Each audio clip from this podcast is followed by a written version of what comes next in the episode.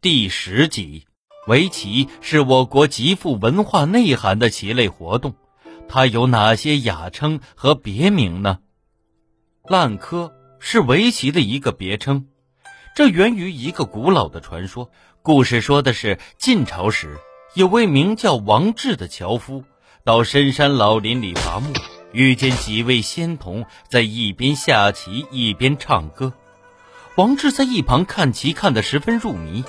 仙童递给他一枚像枣核一样的鲜果，王志含在嘴里，便不觉得饥渴。过了一会儿，童子对他说：“你为什么还不走呢？”王志这才起身拿斧子时，却猛然发现木头斧柄已经完全腐烂了。等他回到人间，与他同时代的人都已经没有了。山中方一日，世上已千年的典故。即出自这一传说。斧子的柄在古代叫做柯，所以烂柯便成了围棋的别称之一。古代以烂柯为题材的诗词很多，如唐代孟郊诗云：“仙界一日内，人间千载穷。双棋未变局，万物皆为空。樵客返归路，斧柯烂从风。”唯余石桥在，独自灵丹红。《世说新语·巧艺》中说，王中郎以围棋是作引，支公以围棋为手谈。这说的是围棋的另外两个别称：作引和手谈。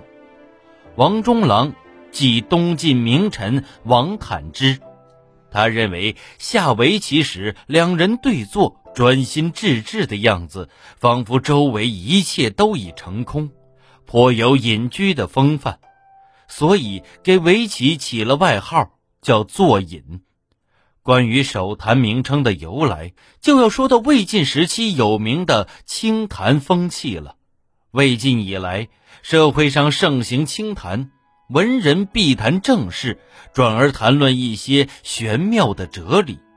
内容主要是老子、庄子和周易。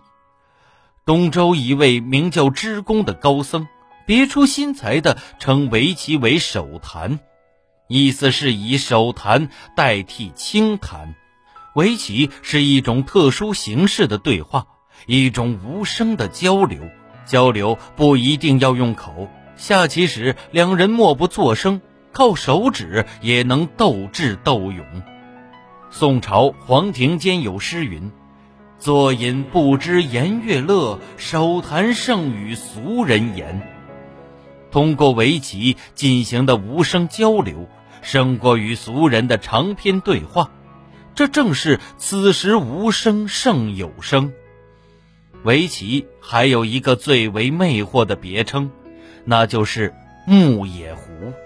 围棋虽然是木头做的。但变幻多端，令人痴迷，犹如狐狸精变作的美丽女子。人们一旦受她迷惑，就深陷其中，很难自拔。最为简单朴素的黑白子，却拥有无穷的魅力，从古至今千年不变。木野狐的别称，也是警戒人们不要沉迷于围棋。万事皆有度。围棋虽可修身养性，但要适可而止，千万不能沉迷其中。不仅围棋有这么多的别称，就连围棋盘也有许多别名，如平、棋平等。我国古代多选用秋木制作棋盘，所以棋盘又名秋平。此外，围棋的别称还有黑白、乌鹿、方圆等。乌。乌鸦为黑色，鹿、白鹿为白色，黑白和乌鹿都是以黑白两种颜色形容围棋棋子，引申围棋。方指棋盘，圆指棋子，方圆引申指围棋。您刚才收听的是《体育娱乐中华文化十万个为什么》，同名书由中华书局出版，演播。野狼。